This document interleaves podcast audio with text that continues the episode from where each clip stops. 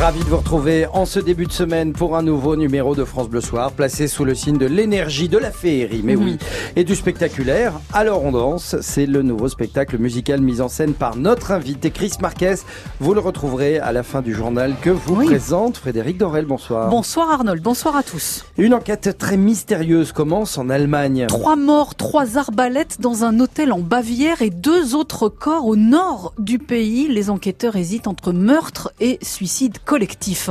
Saisie record de cannabis près de Besançon. 11 tonnes de drogue ont été interceptées du jamais vu depuis 23 ans en France. Le procès Balkany, il se tiendra même en l'absence d'Isabelle Balkany. C'est ce que décide le tribunal. La demande de report du procès est rejetée, nous dira Adrien Bossard. Nous serons en direct avec la Fondation du patrimoine qui lancera demain une nouvelle collecte. Celle de Notre-Dame se termine et comme l'argent afflue toujours, il servira à sauver d'autres sites. Ils sont près de 3000 à en avoir besoin. Attention aux fausses nouvelles en période électorale. Nicolas Ballu nous expliquera comment s'en prémunir. Le vent souffle fort ce soir encore dans le sud du pays. Et puis vous recevez Chris Marquez ce soir, Arnold. Absolument, Frédéric Dorel, il arrive dans quelques instants Ah. pour vous présenter son nouveau spectacle musical. Alors on danse, Mm. vraiment un coup de cœur. Restez avec nous, voici le journal. France Bleu Soir. Arnold Derek, Frédéric Dorel. 19h01 pour commencer, nous, nous allons tout de suite en Allemagne. L'Allemagne confrontée à un mystère digne d'un roman d'Agatha Christie. Cinq corps ont été retrouvés à deux endroits différents, dont trois victimes de tirs d'arbalète semblent faire l'objet d'une mise en scène qui interroge Thomas Séchier. Oui, suicide collectif ou meurtre, ou les deux, chacun y va de son scénario. Alors si vous n'avez pas suivi, tout commence samedi matin en Bavière, dans le sud du pays, dans une auberge au bord d'une rivière. Mhm. Une femme de ménage découvre trois corps dans une chambre. Un homme et une femme allongés dans le lit, main dans la main, plusieurs flèches enfoncées dans le crâne et la poitrine. Et puis une autre femme qui gît sur le sol, une flèche dans le torse. L'homme a 53 ans, il porte un costume et une longue barbe blanche. Les deux femmes trentenaires sont en noir. Dans la chambre, la police découvre trois arbalètes, Mhm. deux sur le lit, une dans un sac, et un employé de l'auberge raconte qu'il avait trouvé le trio étrange. C'est sûr. Trois morts donc et deux nouveaux cadavres découverts aujourd'hui à 600 km de là. Dans le nord du pays, cette fois en Basse-Saxe, deux femmes retrouvées mortes dans l'appartement de l'une des femmes tuées samedi. Ah. Deux d'entre elles étaient d'ailleurs en couple. Et est-ce qu'il y a une piste privilégiée par les enquêteurs? En tout cas, la police dit n'avoir aucun indice sur l'implication d'une autre personne. Tout se serait donc joué entre les cinq. Il apparaît que l'homme, le seul homme qui fait d'ailleurs partie des victimes, Mm. était euh, un archer et qu'il était chasseur. Un pick-up retrouvé à proximité est en train d'être inspecté. Merci Thomas Séchier, on a hâte d'en savoir plus sur cette affaire. 19h03, l'actrice américaine Doris Day est morte. À l'âge de 97 ans et d'une pneumonie, elle est morte d'une pneu- d'une pneumonie. Elle a beaucoup tourné pour Hollywood dans les années 60 et on se souvient d'elle notamment dans L'homme qui en savait trop d'Alfred Hitchcock. Elle y chantait cette chanson. tenderly. Hey, Sarah, Sarah,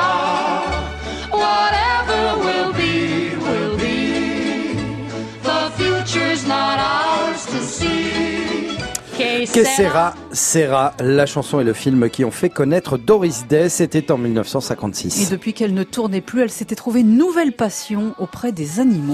Doris Day qui n'a pas eu beaucoup de chance dans sa vie personnelle, elle a notamment beaucoup souffert de maris violents. Un fléau qui persiste aujourd'hui encore et en France aussi. Pour tenter d'y remédier, la ministre de la Justice envisage de permettre aux femmes de porter plainte via Internet. Ça devrait être possible d'ici un an. Il est très rare de saisir une telle euh, quantité de drogue en France. Les policiers de Mulhouse ont intercepté 11 tonnes de cannabis près de Besançon. Il a fallu des mois d'enquête pour démanteler ce réseau international. Maroc, Espagne, France et Belgique.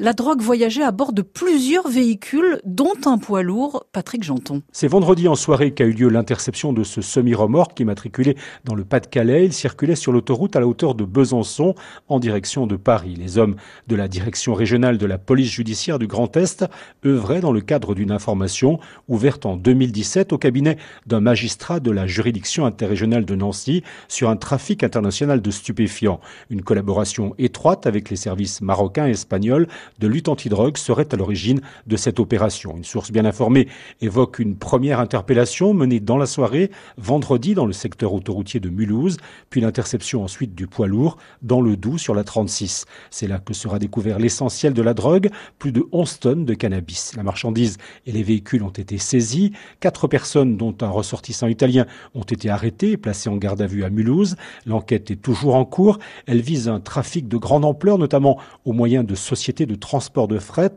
entre le Maroc, l'Espagne, la France et la Belgique. Patrick Janton, France Bleu Alsace, le précédent record date de 1996. Il y a 23 ans, 20 tonnes de cannabis avaient été saisies à Rouen. Un gros réseau de cambrioleurs vient, lui, d'être interpellé entre France et Albanie. Ils sont soupçonnés d'être liés à au moins 70 cambriolages commis l'automne dernier en Moselle et Meurthe-et-Moselle. Le procès Balkany se tiendra en l'absence d'Isabelle Balkany. C'est ce qu'a décidé le tribunal parisien qui doit juger le couple pour fraude. Le maire de Levallois et sa première adjointe sont accusés d'avoir dissimulé 13 millions d'euros au fisc et leur tentative de faire reporter le procès a échoué, Adrien Bossard. Lorsqu'il sort de la salle d'audience, Éric Dupont-Moretti a le regard grave. L'avocat de Patrick Balkany vient de perdre une première bataille. Le dossier sera jugé malgré ses arguments exposés pour demander le renvoi. L'absence notamment d'Isabelle Balkany, pas en état de comparaître selon les médecins deux semaines après sa tentative de suicide. Éric Dupont-Moretti est en colère. J'étais convaincu qu'il serait ordonné ce renvoi. Parce que Balkany, là, euh, vous voyez, euh, il est ce qu'il est. C'est un homme qui ne laisse rien transparaître, mais c'est compliqué. Il a retrouvé sa femme au sol, inanimée, il a pensé morte. Donc j'ai pensé que psychologiquement c'était compliqué pour lui d'affronter un procès. Et je pense qu'humainement euh, tout le monde peut le penser, mais le tribunal n'a pas voulu de cela et a rejeté le renvoi. Satisfaction dans l'autre camp, en revanche, celui de l'État. Maître Xavier Normand-Baudard, qui représente le Trésor public, dénonce le jusque-boutisme de la défense pour renvoyer le procès. Je suis satisfait de cette décision qui, me semble-t-il, est une réponse tout à fait normale à une volonté clairement exprimée euh, de la part euh, de M. Balkany et de son épouse, même si elle n'est pas là, de différer l'examen de cette affaire. Reprise des débats donc demain, mais avant de se plonger sur le fond de l'affaire, les soupçons de fraude fiscale, de blanchiment d'argent, il va falloir encore attendre. La défense va demander la récusation du président du tribunal. Elle met en doute son impartialité en s'appuyant sur un procès récent, il y a un an et demi. Adrien Bossard, France Bleu, Paris. Tony Parker rachète la station de ski de Villard-de-Lans en Isère. Le basketteur français assure qu'il ne veut pas transformer le site en Hollywood, mais redonner à la France une information sur laquelle on aura l'occasion de revenir. Dans l'affaire Vincent Lambert, les avocats des parents saisissent le défenseur des droits, comme ils l'avaient promis lorsque les médecins ont annoncé leur intention de stopper les soins la semaine du 20 mai. Et puis le glyphosate, moins cancérigène, cancérogène pardon, que la la viande rouge. Le député Cédric Villani regrette les propos du sénateur Médéviel. Il a le droit de s'exprimer, dit-il, mais pas au nom de l'Office parlementaire scientifique. Cédric Villani est vice-président de cet office. Pierre Médeville, rapporteur. 19h08, restez avec nous pour la suite du journal de Frédéric Dorel. On y parlera de la campagne officielle des européennes qui a commencé. Attention aux fake news, nous dira Nicolas Ballu. Le vent épuise tout le monde dans le sud. Nous irons dans l'Hérault où il a encore bien soufflé aujourd'hui. Mais d'abord, Frédéric, la Fondation du patrimoine va fermer la collecte Notre-Dame pour en ouvrir une autre. Et cette nouvelle collecte s'appellera Plus jamais ça pour mettre en sécurité tous les monuments, tous les lieux qui le méritent. Célia Véraud, bonsoir.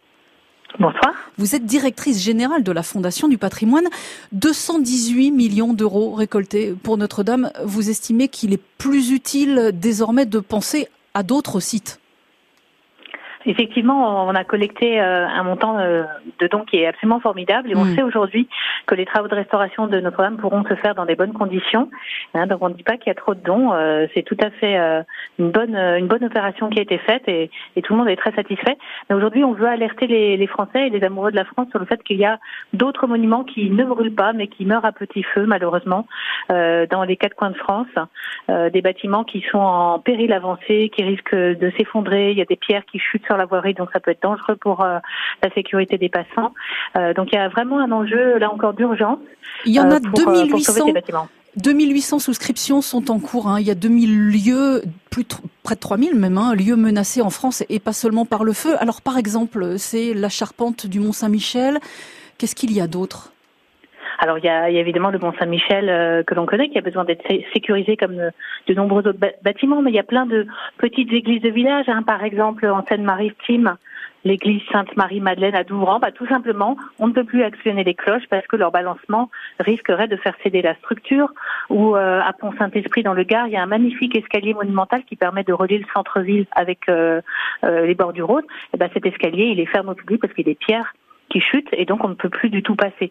Euh, des exemples comme ça, en fait, on, a, on en a énormément grâce au travail qu'on a fait avec Stéphane Bern de recensement du patrimoine en péril.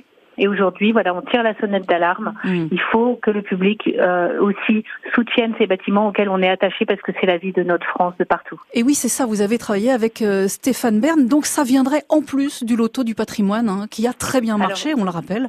C'est ça, ça va compléter. Alors l'année dernière, le loto du patrimoine a vraiment euh, formidablement fonctionné. Euh, cette année, on va recommencer en proposant au public à la fois un tirage du loto le 14 juillet et puis deux jeux de grattage au mois de septembre. Mais on a besoin euh, bah, de, de démultiplier les sommes qui iront au patrimoine parce qu'on sait que les besoins sont extrêmement importants. Donc on, fait, on fait aussi appel aux dons. Et techniquement, ce sera très simple de participer à cette nouvelle collecte. Euh, plus jamais ça. Comme pour Notre-Dame d'ailleurs, ce sera même sécurisé. Merci Célia Véraud, directrice générale de la Fondation du patrimoine. Merci, très bonne soirée à vous. Merci. La France rendra hommage demain aux deux militaires morts la semaine dernière dans le sauvetage de deux touristes au Burkina Faso. Emmanuel Macron présidera cet hommage national aux deux nageurs de combat, Cédric de Pierrepont et Alain Bertoncello. Une cagnotte d'ailleurs est en ligne pour venir en aide aux proches des deux officiers. Elle rassemble déjà 72 000 euros. Les élections européennes, la campagne est officiellement lancée. Et à 13 jours du vote, on a tous à l'esprit que les fake news, les fausses nouvelles, sont à surveiller en période de campagne. Il faut à tout prix éviter que l'opinion soit manipulée d'une façon ou d'une autre. Comment, Nicolas Ballu Oui, mais les fake news viennent parfois de l'intérieur hein, et c'est traditionnel. Non, l'association de Nathalie Loiseau n'est pas à l'origine du programme européen Erasmus. Quand Nicolas Dupont-Aignan affirme que 18 millions de migrants sont arrivés en 5 ans en Europe, c'est faux puisque les déplacements à l'intérieur de l'Union sont comptés ou le retour des expatriés également. Même constat lorsque Marine Le Pen dit que le demandeur d'asile qui arrive peut recevoir plus qu'un retraité qui a travaillé toute sa vie. On pourrait multiplier les exemples de faits tronqués ou de mensonges que les candidats eux-mêmes n'ont aucune honte à utiliser. Pour les autres, eh bien, Facebook a ouvert une cellule de vérification des faits. Twitter, Google, les partis politiques sont également mobilisés. Et puis une vingtaine de médias de toute l'Europe se sont réunis pour vérifier les rumeurs sur les réseaux sociaux. C'est édifiant parce que chaque pays n'a pas les mêmes fake news. Quelques réponses. Non, le droit européen ne permet pas de tuer les manifestants en cas d'émeute. Non, 20 000 réfugiés avec carte de crédit n'ont pas franchi la frontière croate. En revanche, oui, Angela Merkel veut transférer le siège du Parlement européen de Strasbourg à Bruxelles. Merci Nicolas Ballu. Air France lance un plan de départ volontaire pour plus de 400 salariés. Pour faire des économies, la compagnie envisage de réduire son activité court courrier, très concurrencée par le TGV. Plusieurs lignes comme Quimper-Orly devraient fermer dès cet été. Encore un peu de patience dans le sud. Mistral et Tramontane devraient encore souffler, mais moins fort que ces derniers jours. Oui, aujourd'hui, il a encore fallu subir des rafales de 80 à 90 km heure, un vent qui exaspère tout le monde autour de Montpellier. On n'a jamais vu ça depuis 70 ans. Valentin Jamin. Et ici, les mâts des bateaux tremblent à cause des bourrasques et tous les passants en ont marre. Trop de vent, et ben ça me met les nerfs à rude épreuve. hein. Ça fait voler toutes les, les conneries. Voilà, donc c'est pas agréable du tout. C'est vraiment très désagréable. Ça m'embête parce que moi j'ai mal aux yeux et le vent c'est affreux quoi. Les yeux, les dents. euh. Oui, ça peut être impactant. Hier, j'ai failli recevoir une grosse branche de platane. J'ai pas été touchée, mais elle est tombée pas loin, quoi. Ça m'inquiète pas, mais en tout cas, si elle m'était tombée dessus, je serais pas là en train de vous répondre, c'est sûr. Assise dans son fauteuil, une vieille dame veille sur ce port. Elle passe son 46e printemps ici et pour elle, c'est une première. J'ai connu à Carnon la neige, j'ai connu des épisodes comme ça. Mais là, à cette époque-ci, au mois de mai, non. Oh non, jamais. C'est vraiment très embêtant. On m'a dit qu'hier, c'était intenable. Complètement fou. Mais il n'y a pas que pour les terriens que le vent pose problème. En mer aussi, témoigne Romain qui nettoie son bateau. Pour les manœuvres en, au port notamment, c'est un peu compliqué parce qu'on a des courants qui sont très forts. On le voit d'ailleurs, hein, euh, il y a un courant qui est très fort en sortie du port. Alors partir c'est une chose, mais rentrer c'est encore un autre débat puisqu'il faut repositionner ramener le bateau euh, à son emplacement. Et là, ça peut être compliqué parfois. Et il va falloir patienter encore un peu. Les rafales ne devraient pas cesser avant la fin de semaine. Valentin Jamin, France Bleu Héros. On termine ce journal en musique. La France fait désormais partie des favoris, un peu comme d'habitude, pour l'Eurovision. Mmh, le concours se rapproche. C'est samedi le grand jour. Hein, et au terme des premières répétitions à Tel Aviv, Bilal Hassani, qui représentera la France, est classé troisième par les bookmakers. Troisième derrière la Suède et les Pays-Bas. Laisse-moi m'envoler. I- I'm not rich, but I'm shining bright. I can't see my kingdom now. Quand je rêve, je suis un roi. Roi, le titre que Bilal Hassani chantera donc samedi à l'Eurovision. Merci beaucoup Frédéric Dorel. Très bonne soirée à vous. Restez avec nous parce que après la chanson, il y a la danse en compagnie de Chris Marquez, notre invité. FranceBleu.fr. Toutes les infos pratiques de France Bleu, quand vous voulez, où vous voulez, comme vous voulez. Tout France Bleu est sur francebleu.fr.